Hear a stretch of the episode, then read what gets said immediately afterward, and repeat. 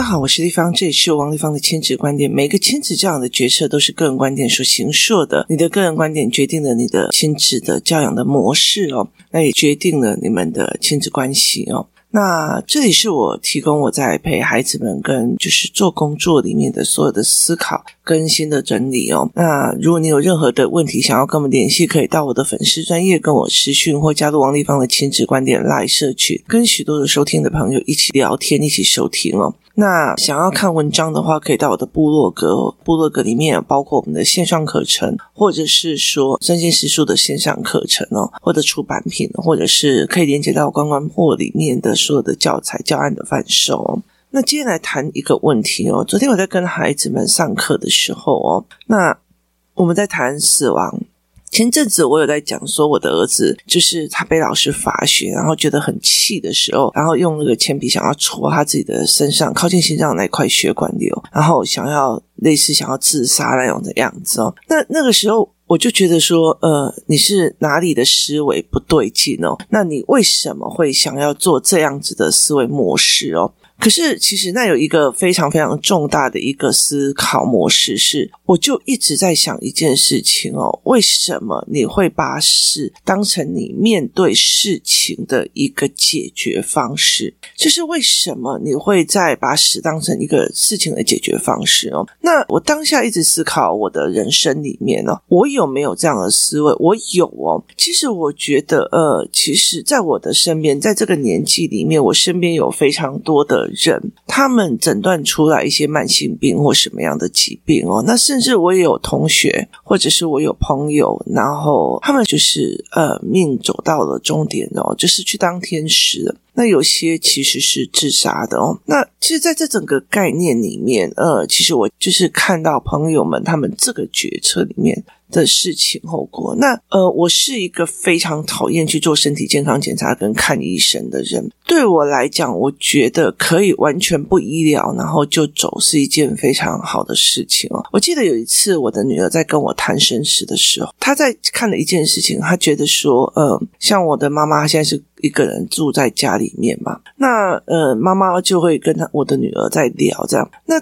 他们就在讲说，其实有时候看到那些所谓的孤独死的老人哦，他就会觉得呃很可怜这样。那我常常会跟孩子在思维一件事情说：你又不是他，你为什么会觉得孤独死这件事情是可怜的？那他就问我说：那一个人死了都没有人发现，那为什么会觉得不可怜？那我就跟他讲说。就是，就是你哭哭闹闹的来哦，然后安安静静的离开。我对我来讲，并不是一件非常难的事情哦。那其实，呃。因为我做过助理哦，那我其实帮很多人，所谓就是关说，所以就是就是看到很多人，其实呃老人家，那其实他有那种所谓的类似十八趴啊，然后就是所谓的政府补助啊什么的，对不对？所以导致他们必须要一直一直卧病在床，保持着那个生存的样貌。那个时候我常常在讲说，我到底是在帮他还是在害他？就是这个东西其实一直在我的思维里面影响蛮大的哦，就是延续生命这件事情，它延续生存的样貌这件事好还是不好？所以其实对我来讲，我就觉得说，你看英国女王她呃走的时候，她才卧床两天，然后就走了，所以其实对我来讲是一件蛮震撼的一件事情哦。那所以其实我就在这整个思维里面在讲这件事情，其实。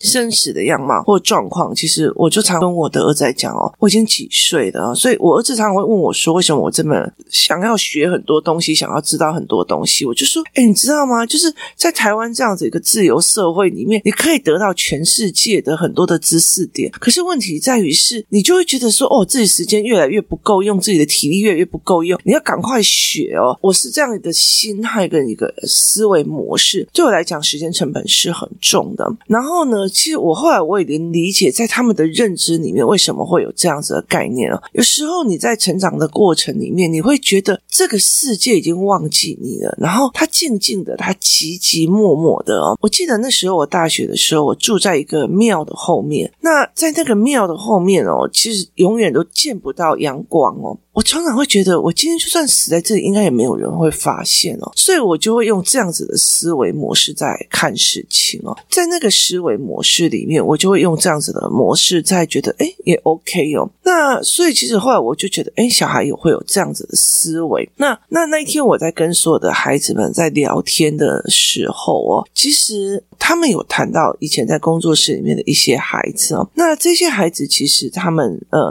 很大的一个原因就是。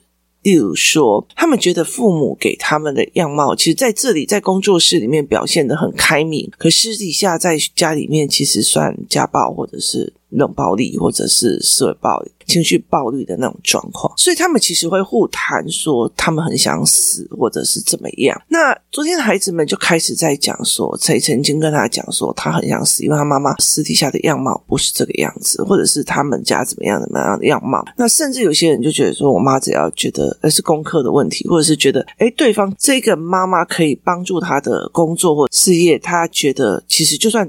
自己被对方的小孩欺负也 OK 哦，所以我其实在这整个思维里面，我忽然发现了一件事情哦，就是我们在做那个所谓的情绪教案的时候哦，我有做一个呃所谓的情绪的教案，然后那个教案的过程里面哦，我有请他们去判别这一个孩子，就是你喜欢跟谁相处，然后这一个孩子他们正在想什么。就是他正在想什么，他在思维什么这样子。那很大的一个部分就是，我就很奇怪，为什么一个小女生把双手举高像欢呼一样，他们就跟我讲说她在跳楼哦。那我就问他说为什么是在跳楼？那他就说跳楼很好啊，死掉了以后就往生善道了。然后另外一个都对啊，去西方极乐世界哦。那如果你有听我前面在讲我儿子就是说自己血管瘤的在一起的时候，我那时候当下就瞬间把他的对死亡的盲点给打破，就是你用一个大张。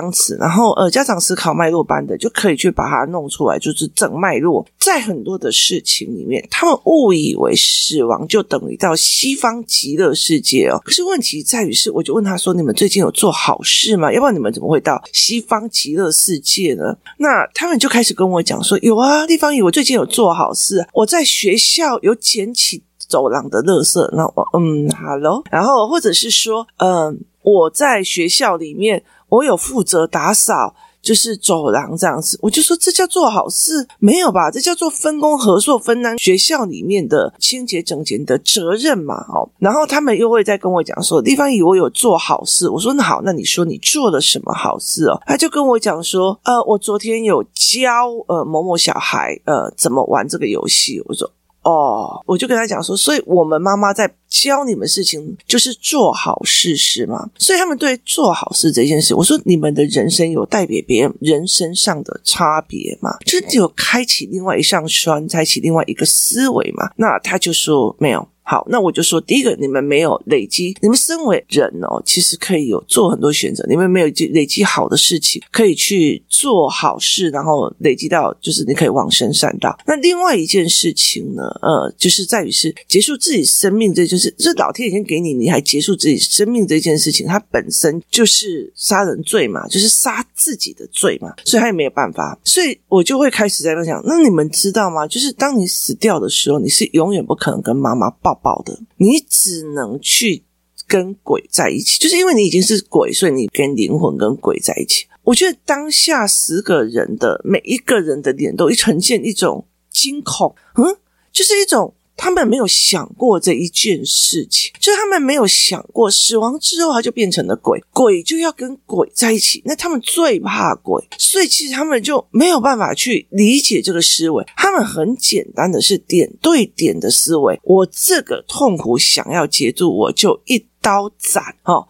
我不爽你，我就杀了你；我不爽什么，我就宰了什么。那他们没有办法去做长期的，原来是判断，就是好。我目前为止问问题在于是，他们眼睛只看到痛苦，他们眼睛没有其他的选项，就是就跟很多的父母一样，我眼中只看到你。做出了我不允许的行为，所以我就开始对你狂骂，我就开始觉得不行。可是我从头到尾都没有去想过一件事情，就是我这个决策做下去了，我代表的是什么意思？就是你这个孩子不写作业，你怎么可以不乖乖的写作业？你怎么可以来刁难我？你怎么可以这么不乖？没有在我的标准里面去做事情，所以我就彪骂下去。我觉得那都是你的问题，都是你怎样，这个小孩在刁难我。可是我没有想到这个处理方式。后续会产生什么样的所谓的蝴蝶效应？那其实跟孩子是一样的，这跟孩子是一样的。我只看到我眼前的痛苦，这个老师怎么可以刁难我？这个老师怎么可以这样做我？这个老师怎么可以那样弄我？我只看到我眼前的。不舒服，我只看到我眼前的不爽，我只看到我眼前的痛苦。我为了要结束这个眼前的痛苦，我用一个决绝而没有经过思考后果的方式去处理。好，所以其实是一样的概念，跟一样的模式哦。那。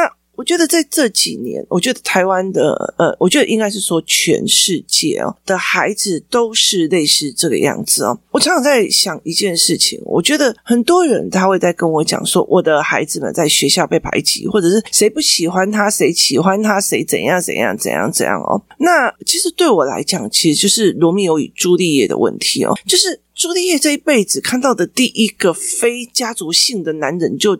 罗密欧嘛，哈，所以他会觉得非他不可，非他不可。他如果不爱他的，就是死了。那当他爱了，他就是爱了哦。所以其实对很多人来讲哦，其实你再想想看哦，我我以前住的地方是一个大酒店啊，就是我们是一个三合院，然后所以。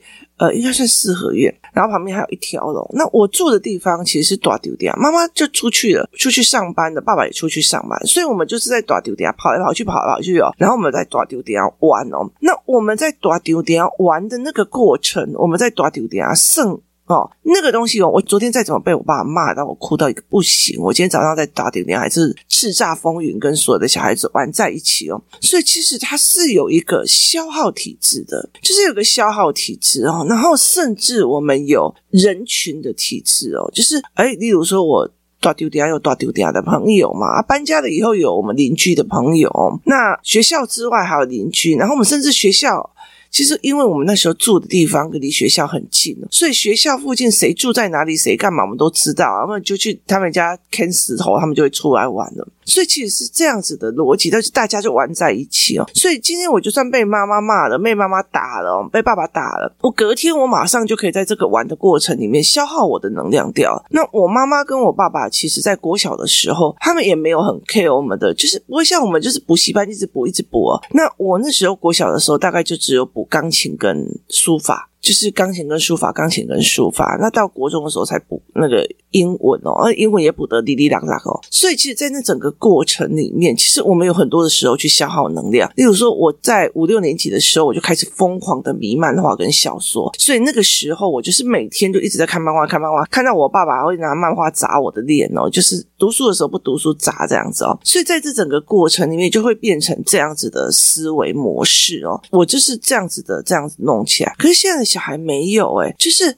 他其实是二十四小时被关着的，就是我觉得常常这些现在的小孩很可怜，就是学校的时候关在学校，然后再回来再另外关在家里哦，然后其实他们没有其他的朋友，他们没有其他的呃，就是可以跑啊，可以跳到那种嗨森的一个程度里面哦。就算有些人去露营，他们也是一个露营区里面，就是一个帐篷里面一堆小孩在玩连线游戏，所以其实。对我来讲，这是一件非常非常呃没有办法耗能的一件事情哦。其实我觉得有时候呃。如果说你今天很辛苦很累，你出去外面走走或跑跑步，那这件事情就没了。就这件事情的烦躁，你其实就会没了，或者是你就想通了。所以在这整个过程里面，他是这样子在思维的哦。所以我们怎么再去看一件事情，是让我觉得有趣的一个部分。所以这样小孩很闷很郁卒，他的痛苦是没有发散地的，他的痛苦是没有发散地的。他今天在学校遇到了这个讨厌的老师，回到家还要用这个讨厌的老师的。作业，然后妈妈还会要求他，就是妈妈跟老师站在同一个里面，谁叫你没有写作业？谁叫你怎样？谁叫你怎样？好。所以他的痛苦是加成的，没有散出去的。我为什么一直在讲游戏团体的一个很大的原因，是因为好，现在工作室里面的这一群孩子，他们回来的时候，他们就会叽叽喳喳开始在讲这个小孩怎样，那个怎样，那是一个散发。然后最重要一件事情，他们在学校以外有朋友。你如果只有学校的朋友、安亲班的朋友，那些朋友其实都是利益，就是。我的作业啊，我的怎样？你不跟我玩，我就不跟他玩。那个那样子的模式，它并不是一个自然发生的一个思维概念。他们也没有办法谈到哦。我们在讲自杀的部分，我们在讲什么事情？所以，其实，在现在的孩子，他第一个他的痛苦是加成的，从一个空间引到一个空间，另外一个空间再加成那个空间。那。我们其实带小孩出去玩哦，或者是我们带小孩出去散散心哦。你知道，你知道散心是所谓的退休人士的方式。我常常在讲说，我们带小孩出去玩，一副那种我就已经让你玩两个小时了，我都已经让你出去。骑一趟脚踏车，我觉得这个东西并不是自发性的散，所以它其实没有一个呃自发性的，就是把这种东西散掉，因为那是爸爸妈妈也盯在旁边嘛，哦，所以他没有一个团体，然后甚至不会觉得，嗯，这个团体不理我，我大不了外面的团体很 OK，没有哦，所以其实。是一个很重要的一个概念。我在学校里面刷很多题，我回到家还在刷更多的题。其实那那个东西其实让我会觉得很累，而且甚至妈妈会觉得啊，都已经快要会考了，都已经怎么样了，你还要怎么样？所以其实那个东西对话是没有的哦。那我昨晚会在讲，他们会想自杀很正常，因为第一个他们的痛苦是加成的，一个空间移到另外一个空间，那个空间是三个空间、四个空间一起加成的。例如说，我今天在学校受到的一个委屈，然后我安亲班还要再重新遇。到这一群人在排挤我，然后回到家，我爸爸妈妈还在那边读书就好了，你管他人家在做什么？他是另外一种推入壁边的一个东西。所以，其实我觉得是我们把孩子一直一直推从一个空间推到一个空间，然后推到那个屋顶的角落上去哦。所以，其实这是一个思维的。点哦，所以为什么我觉得就游戏团真的好累哦？你知道，从我拆平日班开始，你去看到每一个妈妈的面相，每一个孩子的面相，在那所谓的冲突已经。那些过去里面，其实慢慢你会觉得，哎，小孩学到很多，但是真的很疲累。那所以，其实在这整个过程，我们在这整个过程里面，在思维，他们当然也会很想死，可他们死是以为死是一个解决方法，它并不代表死是一个全责选择。所以，其实我常会在讲说，呃，台湾其实会非常可怕的一件事情。第一个，我们同理他，对你一定很难过，好。我认知你的情情绪是对的，是认知你的情绪是对的，然后认知你的想象是对的，然后又认为你的感觉是是有道理的，而且是要放大的。这件事情很可怕，就在。我在做情绪的这个教案的时候，我发现一个非常非常严重的一个问题，就是每一个孩子在看别人的情绪解读都不对的，就解读都不一样的，所以我怎么去告诉你说好？这一个人，你解读他在看不起你，可是事实上是错的。他没有这样的解读，但是他认为他是对的，因为做在就是你的感觉是对的，你的思维是对的，所以在这整个过程里面，他会真的把自己逼到了对，大家都讨厌我，大家都不喜欢我，大家都怎样，所以他会把他逼到了一个情绪为大了，幻想为。真的一个状况，所以我必须结束这一块痛苦。那这一块痛苦又没有人跟他跑过一次所谓死亡的选择性，死亡的选择性这个议题是拿捏要非常非常清晰的。在工作室里面的孩子之前有很多的。鬼的讨论，然后有很多灵魂的讨论，有很多宗教学的讨论。为什么？因为他们他们想要了解这件事情，所以我就不会防着他们，然后我们就会开始在做这个灵魂的讨论。它是有靠逻辑的。那后来他们又要看影片，所以我们有看鬼片，然后我们有看惊悚片。所以当这些东西要件都补齐了之后，我们再把死亡变成一个选择。我记得一个那个国小二年级的小孩，他听到啊，不能跟妈妈抱抱，他。整个人就是很不可思议的看着我。对他们来讲，死亡是一种解脱。所以其实，呃，那个时候，像我的同学自杀的时候，你知道吗？那个时候我同学自杀的时候，我们全班是要做辅导的。为什么？因为他们要让你认为，就是他们认为说，因为那个时候大家都在那个压力之下嘛，所以他那个时候就会一直想要。去告诉你，啊，你把压力告诉我啊，因为他们觉得一个人自杀会连带的很多人去做这件事情。为什么？因为觉得哦，他好好哦，他就可以不用读书了。哦，他好好哦，就可以不用面对妈妈了。哦，他好好哦，就可以不用怎么样。所以后来老师就一直在做心理辅导。可是我那个时候一直在看这种心理辅导的时候，我就觉得你反而把这些小孩变成了一种。嗯，思维抱怨，对，你看，像他那个，我妈妈也是这个样子，我爸爸也是这个样，然后又同理你，你又觉得，对，你看，辅导老师都说我是对的，我妈是错的了，所以在这整个概念里，反正会让这一个人，他只是。当下没有这种轻生的想法，他后面他其实是有轻生的想法的思维模式，或抱怨的想法的这种思维模式。所以，其实，在那个当下，我就决定了，我要帮这一群小孩一把捏死他们未来把死亡当选项的这一个思维模式，就是把我的小孩的状况再弄一次。那我后来在理解一件事情，因为他们。认为死亡就会去就往生善道，然后就到了西方极乐世界哦。那我就有一个很好玩的一件，我忘记那个是什么。台南有一个宫庙，它里面有呃所谓的天堂与地狱哦。所谓的天堂与地狱，我带我的儿子去看过地狱嘛，然后他会讲很多东西。我觉得里面有很多东西其实已经跟现代不是很符合。然后后来我再去让他们去看天堂，那我儿子就说：“诶，天堂做的这些所有事，我现在都已经在做了。”我说。对呀、啊，你现在都已经在天堂了，听人讲课、听音乐、唱歌，跟人家下棋，悠悠闲闲的跟人家下棋。我说你本身就在天堂了，那你还要去一个地狱的地方？我不知道你在想什么。所以其实我觉得，呃，在孩子在他们小的时候，尤其是三四。五年级的时候，把这一块东西让他们了解说，当你选择死亡的时候，你面对的事情是什么？你 touch 到的东西又是什么？你看到的东西是什么？你吃的食物是什么？你的感觉是什么？那我觉得，其实我很庆幸的一件事情是团体上课。为什么？因为大家就可以一直聊，一直聊，一直聊这个观点嘛。那在他们聊这个观点的时候，我们就会觉得，嗯，原来这个小孩这么想的，嗯，原来那个小孩这么想的哦。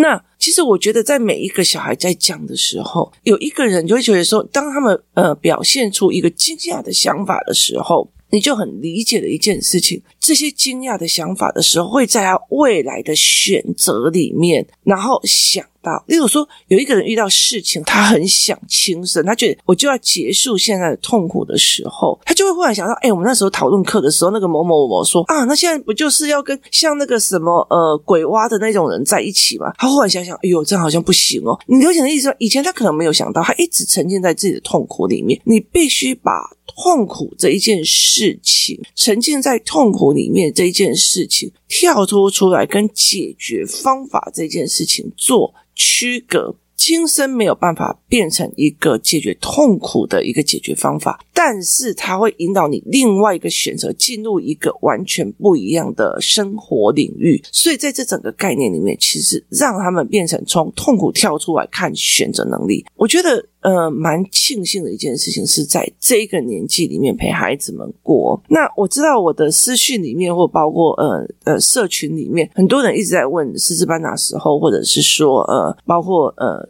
接下来怎么做？我现在会开始在想说，我会慢慢的、尽量的培养师资，或公开我的教案跟教学的方法，就是让很多人可以一起学，然后妈妈跟孩子可以一起学哦，这样我才有办法，就是帮助更多的孩子。那现在其实我会觉得说。真的有可能的时候，我觉得要看你跟孩子的对话模式是不是已经到了可以足够信任对方，可以足够信任，不会觉得你在说教的这个部分的时候，那你才去做这个教案，就是死亡的选择后面的延伸思维。那要不然的话，我真的心觉得现在太多的孩子以为轻生是一种往生善道到西方极乐世界的一个方法论了，我觉得。并不是这样思考的哦。你与其去禁止他珍惜生命哦，其实生命是让他痛苦哦。与其这个样子，还不如让他讲说：“我知道你现在很痛苦，可是我们熬过痛苦之后，我们长出了什么？这个东西才是最重要。不管他学习这种机或者要干嘛的时候，其实这才是一个重要的点。好，拜托不要告诉我用功课来跑哦。其实功课来跑还有其他的思维模式哦。因为我觉得到初中跟高中的时候，孩子的学习东西是空的，所以其实他。他们学得很累，但是没有思考上的领域是另外一件事情哦。所以，怎么去让孩子去看他们怎么在这个过程里面这个教案，这是一个非常非常重要的一件事情哦。